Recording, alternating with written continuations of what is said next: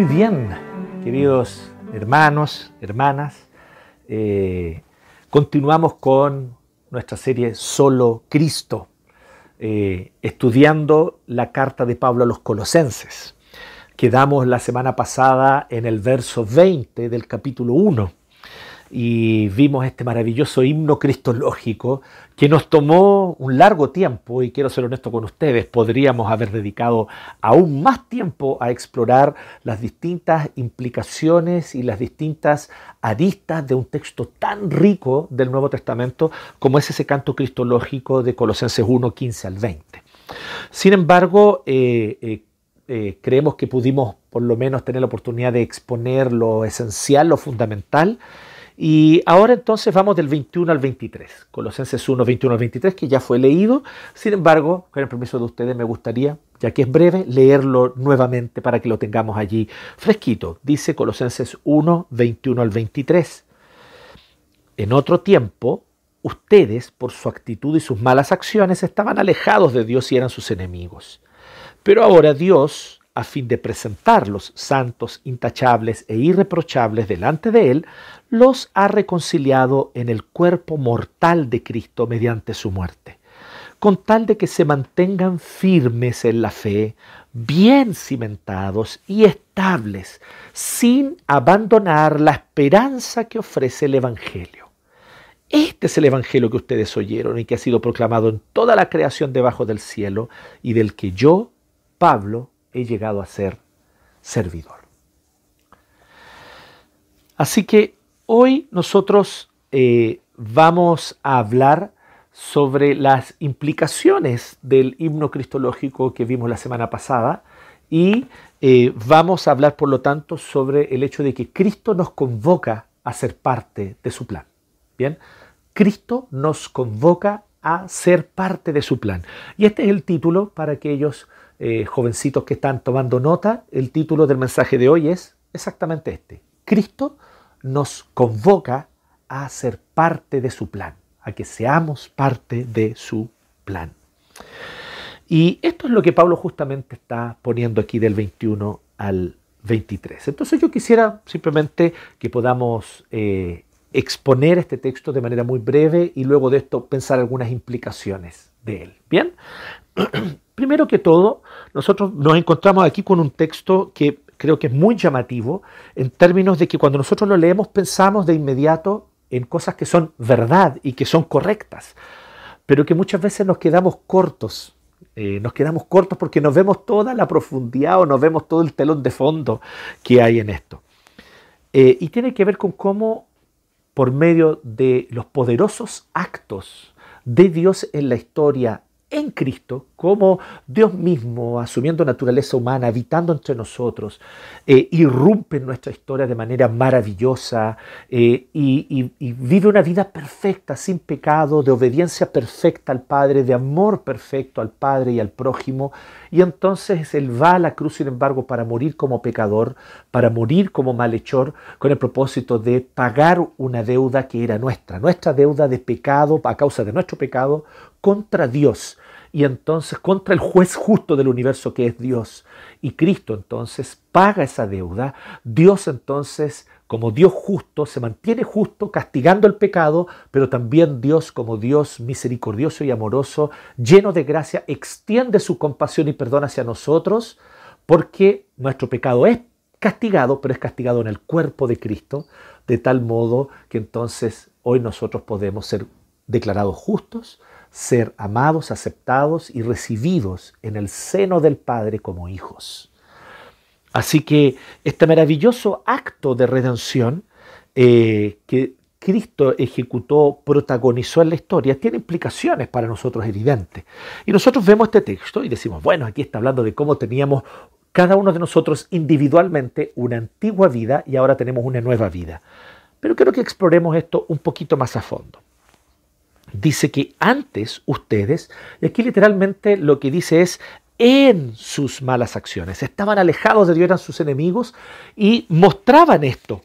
Es un poco la idea de lo que está diciendo aquí. Lo, mostraban, lo revelaban, lo, lo manifestaban por su disposición mental. Aquí la palabra actitud tiene que ver con disposición mental. Había una disposición mental de no querer considerar a Dios, de no querer eh, eh, ver a Dios y la realidad de que efectivamente todo esto ha sido creado por medio de Él, es sustentado en Él y por Él y existe para su gloria, evidentemente en Cristo, en Cristo.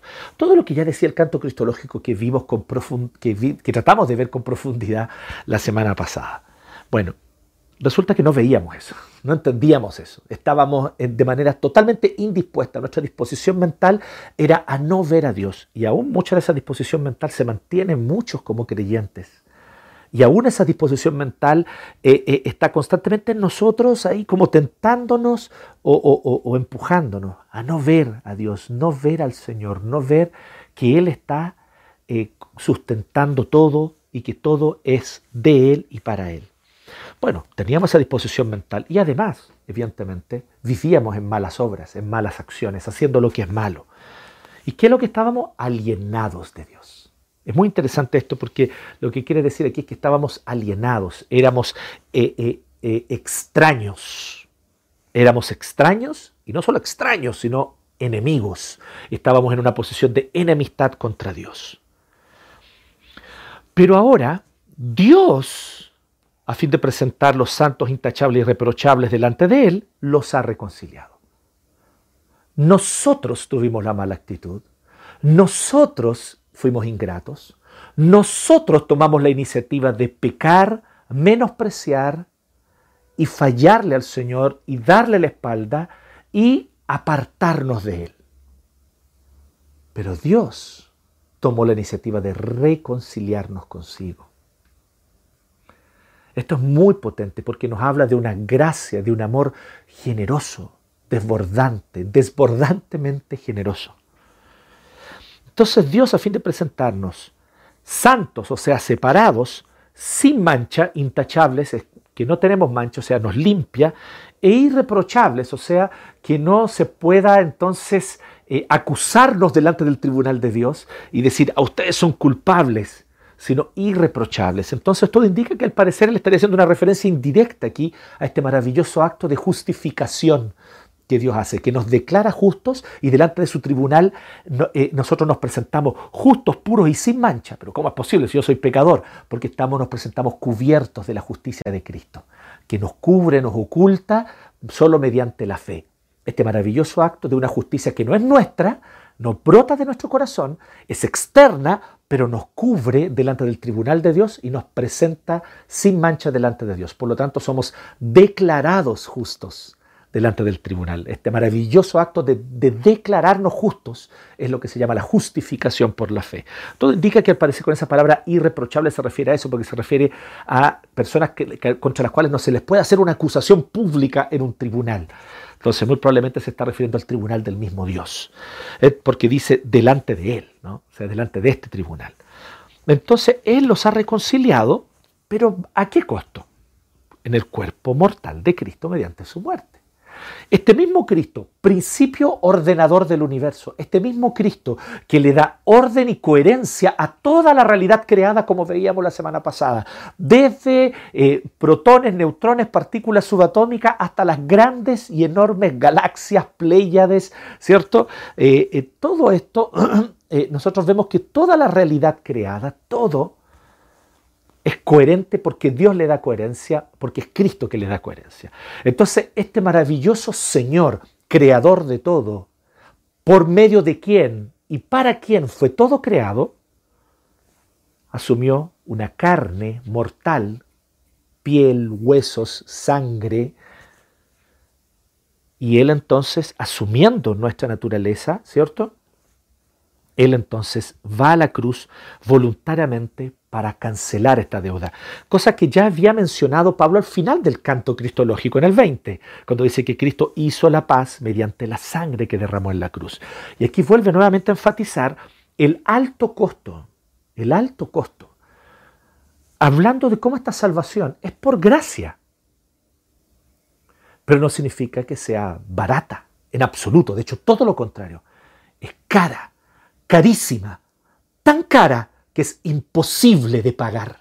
No hay ser humano en el mundo ni en la historia, No hay persona capaz de pagar por esta salvación. De tan cara que es. El único que la puede pagar es Dios. Y Él personalmente pagó el precio. Entonces, es por gracia, claro que sí, pero es cara. Es carísima. Y Dios pagó ese precio para darnos salvación. Vino personalmente a la cruz. Vino personalmente a morir vino personalmente a entregarse como sacrificio para cancelar nuestra deuda. Así que Él nos dice que en el cuerpo de Cristo mediante su muerte. Ahora, ahí entonces Pablo dice en el 23, sí se mantienen firmes. O sea, le está diciendo, es muy importante en esto la perseverancia, mantenerse firmes en la fe. Y menciona dos de las tres virtudes más importantes del cristiano. Existen las tres virtudes más importantes del cristiano que son mencionadas, por ejemplo, al inicio, en el capítulo 1, en esta misma carta. Eh, el, el, presbítero Héctor predicó acerca de ese texto, ¿cierto? Cuando Pablo agradece por la iglesia de Colosas. Bueno, ahí menciona las tres virtudes: fe, esperanza y amor. Pablo aquí está mencionando y enfoca principalmente, no porque no sea importante el amor, todo lo contrario, es importantísimo, pero en este caso enfoca en la fe y en la esperanza. Él dice, si se mantienen firmes en la fe, bien cimentados y estables. La idea de un árbol eh, bien establecido, con sus raíces bien puestas, profundas, y su tronco, por lo tanto, erguido que puede crecer hacia arriba y que puede mantenerse por mucho tiempo allí, como las grandes araucarias del sur de Chile que llevan allí siglos, cimentadas y arraigadas, y crecen y se extienden hacia arriba, ¿cierto? Así el apóstol Pablo con esta imagen nos está diciendo que sí tenemos que mantenernos firmes en la fe. El suelo fértil que nos provee de nutrientes para crecer, fortalecernos, es Cristo. Así que es la fe en Él, sin abandonar, por otro lado, la esperanza este sol, este cielo limpio, azul, ¿cierto? Como el cielo de los parques que hay también allá en el sur, ¿cierto? Este cielo azul con, este, con estos rayos de sol que hacen y que mueven entonces a las araucarias a extenderse, a buscar ese sol, a buscar esa luz, ¿cierto? Es la esperanza. Entonces miren qué bonito, es como si Pablo estuviera describiendo que somos como árboles, como plantas. Nuestras raíces, fe en Cristo.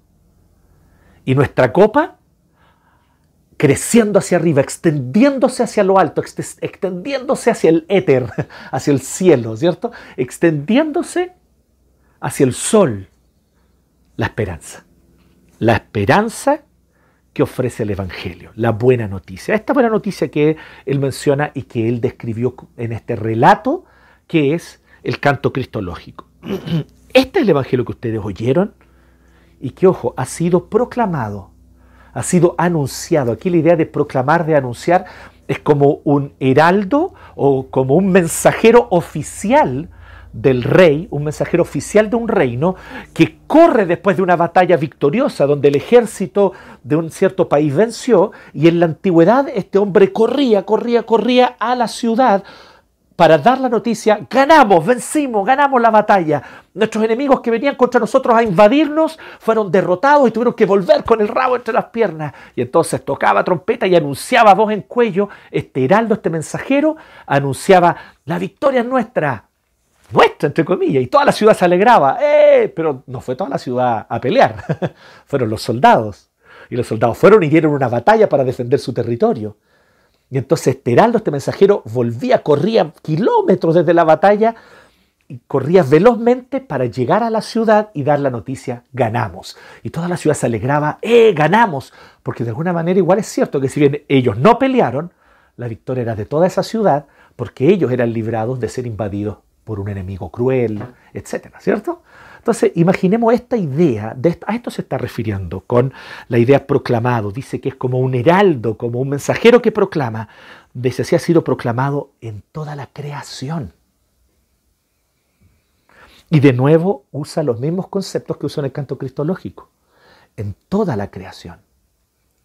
O sea, esto tiene implicaciones para toda la creación. Tiene implicaciones también para las montañas, ríos, amebas, tiene implicaciones para el ciclo del agua, tiene implicaciones. Tiene implicaciones para todos. ¿Por qué? porque este, este Evangelio, lo que Cristo hizo, fue el inicio de una obra donde Él está produciendo una nueva creación. Es muy interesante hacer esta, esta conexión con otro texto donde el apóstol Pablo en Romanos capítulo 8 dice que la creación gime aguardando la restauración definitiva de todas las cosas, aguardando ese día cuando Cristo volverá. La creación, sí, la creación gime. La creación gime.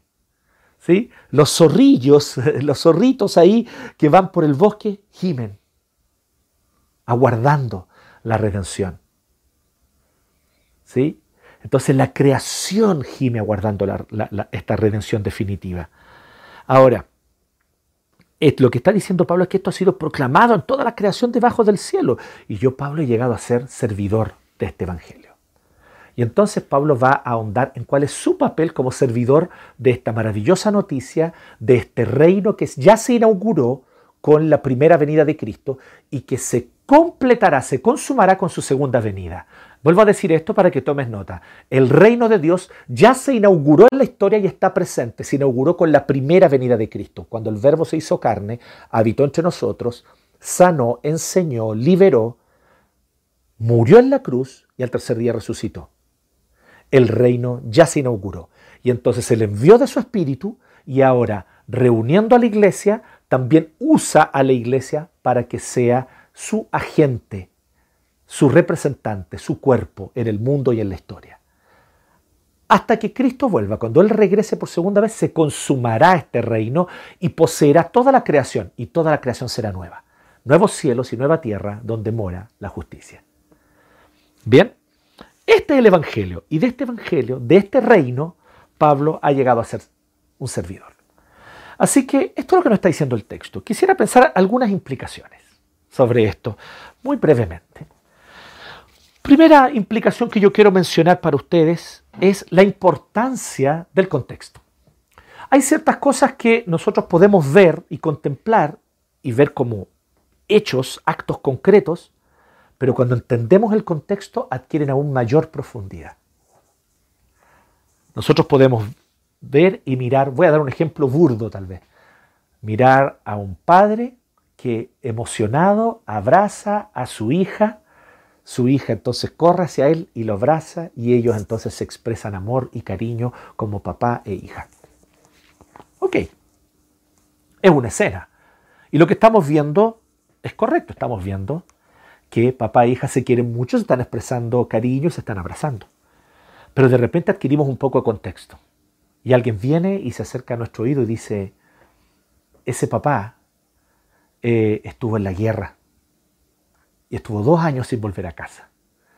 Y ahora volvió a la casa después de dos años. Y su hija corrió a abrazar a su papá.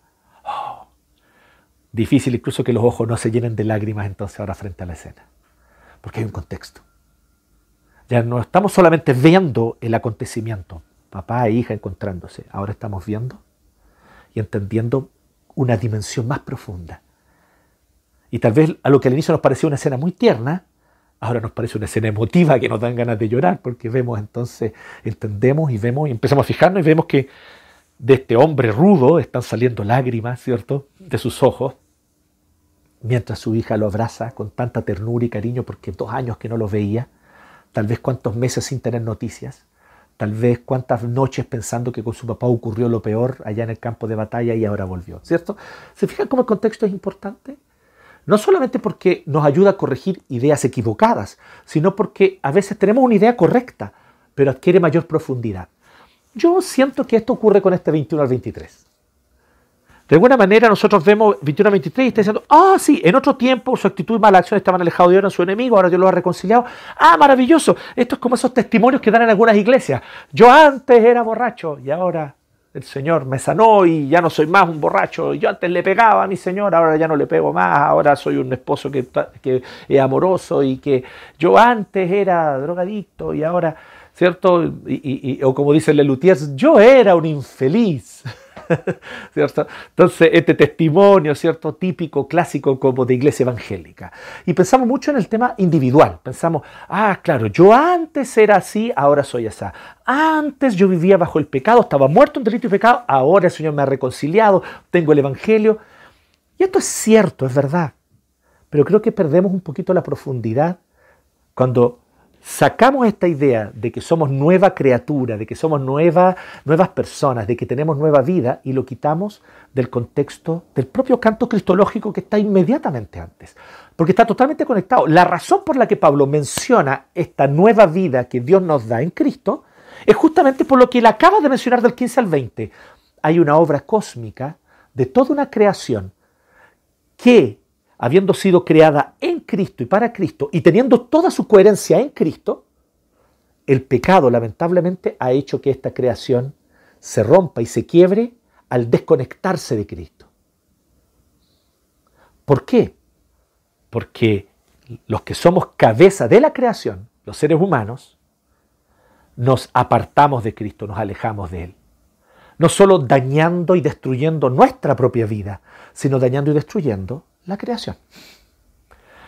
La, evidencia más clara de esto es el abuso que cometemos hacia la creación y el tremendo daño que le causamos al medio ambiente por el abuso y la ambición humanas. No, yo, por favor, no me opongo a la idea de la tecnología, del desarrollo de... No, todo ese desarrollo de, de inventiva, de tecnología, de ciencia, de industria, son muy positivos son parte de los dones que Dios nos dio, incluso del llamado mandato cultural que Dios nos dio en el Génesis. Pero nosotros debemos de tal manera dominar la creación que la cuidemos, no que la destruyamos. Pero ¿qué ocurre con el pecado? Que nosotros, en vez de dominar la creación para cuidarla, muchas veces dominamos la creación para dañarla.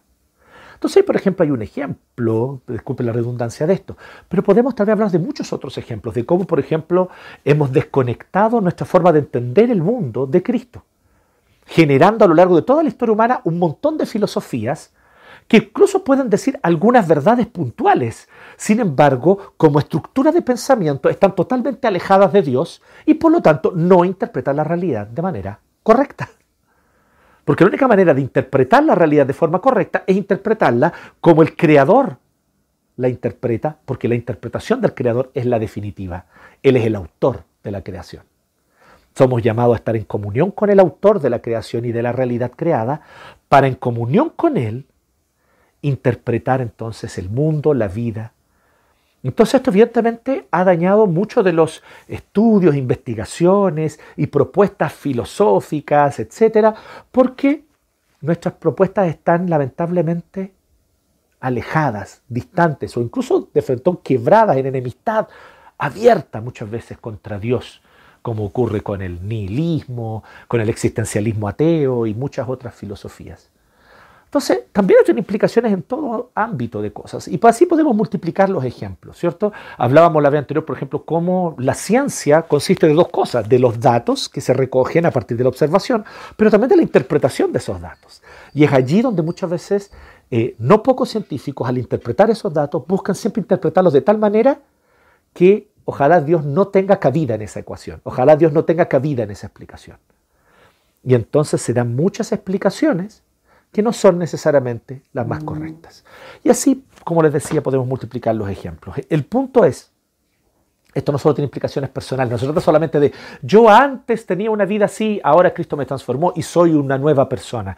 Yo, Jonathan, individuo, creí en Cristo y ahora yo, Jonathan, tengo una nueva vida. Sí, eso es así, pero démosle contexto para ver más amplio.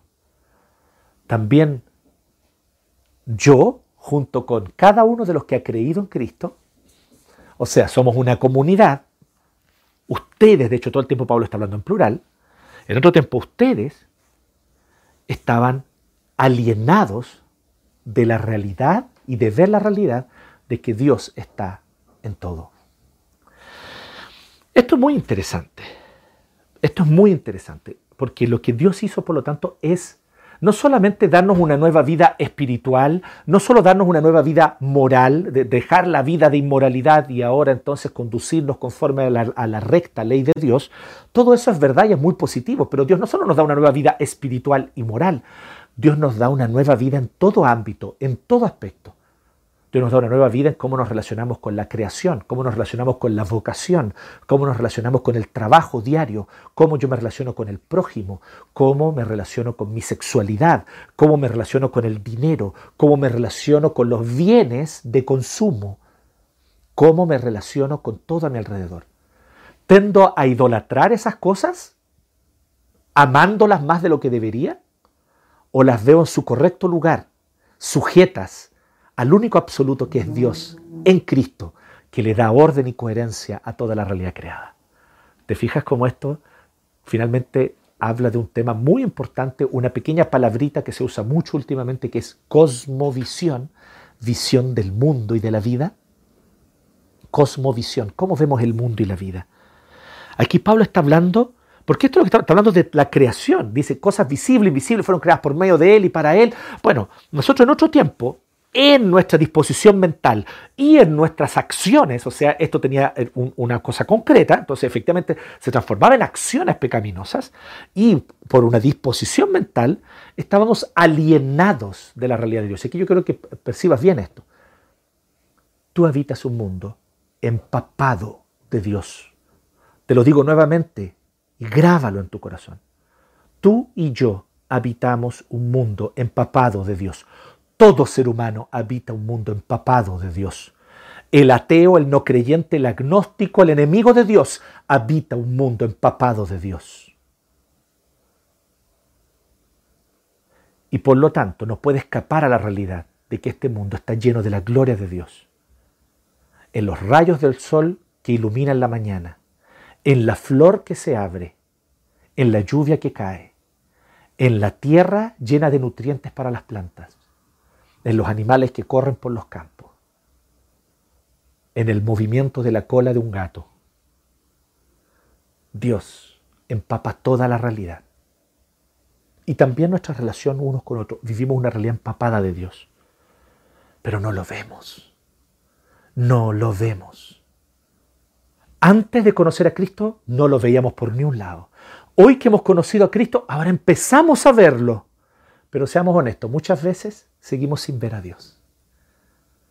¿Es porque Dios no está allí? No, no es por eso. Es porque nosotros, aún el pecado, tiene alguna influencia y poder en nuestra vida. Antes estábamos alienados y además éramos enemigos, o sea, si podíamos negar a Dios lo negábamos. Ahora el Señor nos reconcilió. Entonces no tiene solo implicaciones espirituales y morales para el individuo, tiene implicaciones para nuestra relación total, completa con el cosmos, unos con otros. Y entonces él dice que con tal de que se mantengan firmes en la fe, cimentado y estable. O sea, él también nos hace este llamado. Es posible que en un maravilloso momento yo crea en el Señor, me aferre a Él, pero aún después de eso, yo no me mantenga siempre firme y empiece entonces a desviarme de esta realidad. Bueno, entonces, esta es una primera implicación, el tema del contexto. Si vemos atentamente el contexto, vemos que esto no solo tiene implicaciones individuales, morales y espirituales, sino tiene implicaciones sociales, culturales, filosóficas, cósmicas. Y entonces, en cada sonido, puedo percibir a Dios por detrás de eso. En cada hermoso paisaje o en cada belleza, en cada hermosura, mis ojos pueden ver la luz de Dios reflejada en eso. En cada aroma puedo percibir la realidad de Dios detrás de eso. Entonces este es un mundo empapado de Dios. Esa es la espiritualidad a la que Pablo nos invita, es la espiritualidad a la que la escritura nos invita. Sea que comamos, o sea que bebamos, actos totalmente cotidianos de consumo diario, ¿cierto? Sea que comáis o que bebáis, hacedlo todo en el nombre de Cristo y para la gloria de Dios. Esta es la invitación, por lo tanto, y esa es la oportunidad que hoy día tenemos de volver a habitar este mundo como fue diseñado, de volver a habitar este mundo de la manera como nosotros fuimos diseñados para habitarlo. Así que una restauración integral.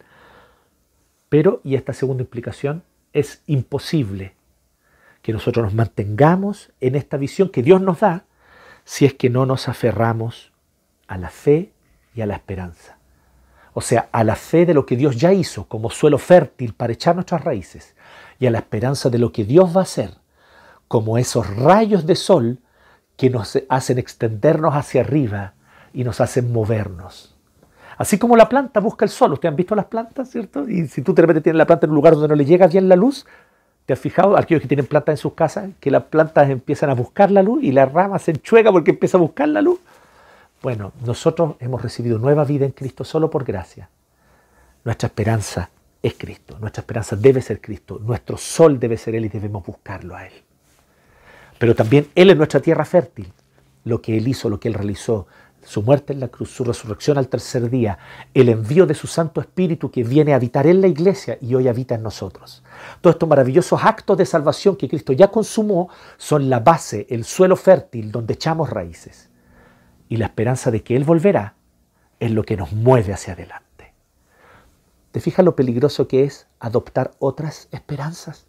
Mi preocupación contigo, querido hermano, mi preocupación contigo, querida hermana, cuando veo que algunos de ustedes se entusiasman demasiado con esperanzas ideológicas, políticas, de movimientos sociales, de revueltas populares, o, de, o, con respecto al orden, a la república, al conservadurismo, en fin, y, cada uno pone su esperanza en distintos proyectos de todos los espectros, del lado para acá y del lado de allá.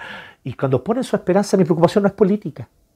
Yo, soy tu pastor, querido hermano, yo soy tu pastor, querida hermana. Mi preocupación es a la raíz de todo eso, es espiritual, es de tu relación con Dios.